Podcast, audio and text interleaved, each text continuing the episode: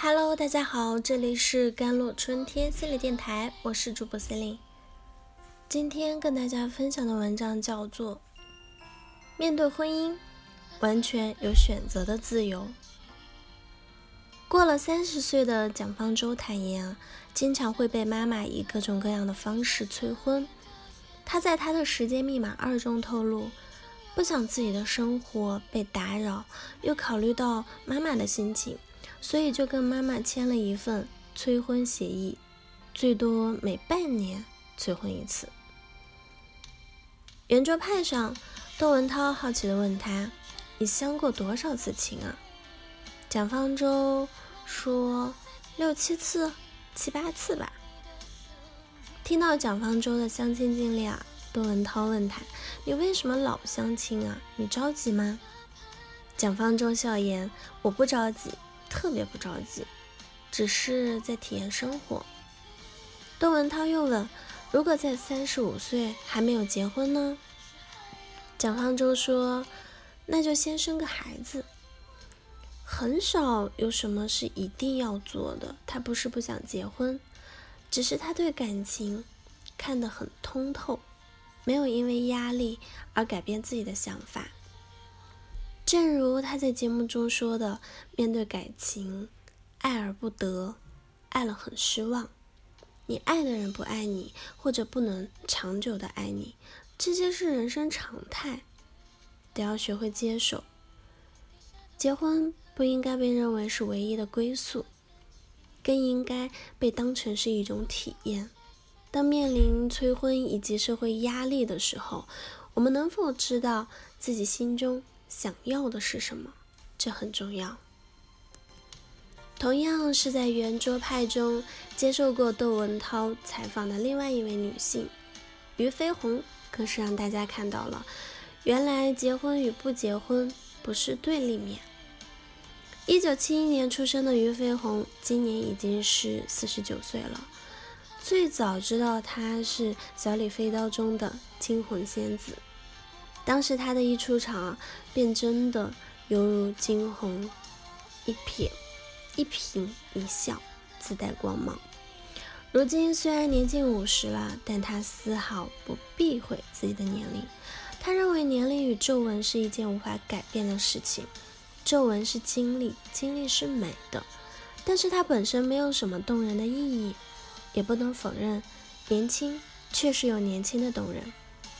很多人被她的优雅与美貌所吸引，相对而言，我却更欣赏她精神的富足，富足到可以很少被外界的声音所左右。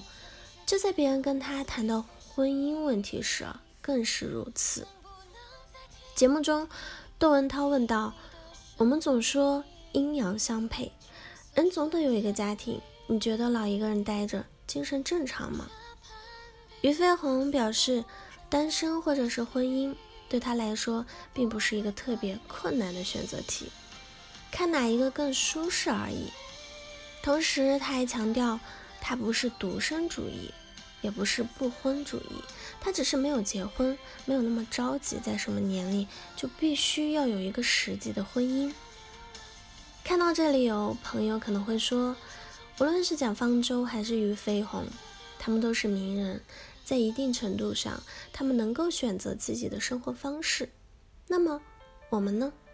我们不可以选择自己的生活方式吗？如果没有家人催婚，没有社会压力，你想结婚吗？你想什么时候结婚呢？为什么而结婚呢？从来不认为结婚只跟年龄有关，它更取决于我们自己的内心。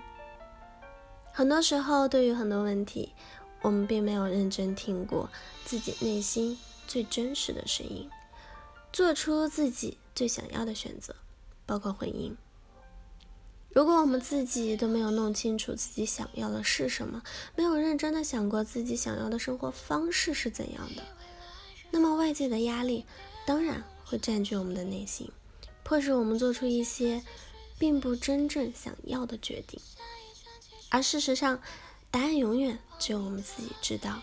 自己做出的决定，哪怕会是出错，哪怕会后悔，也依然可以承担自己做出选择的结果。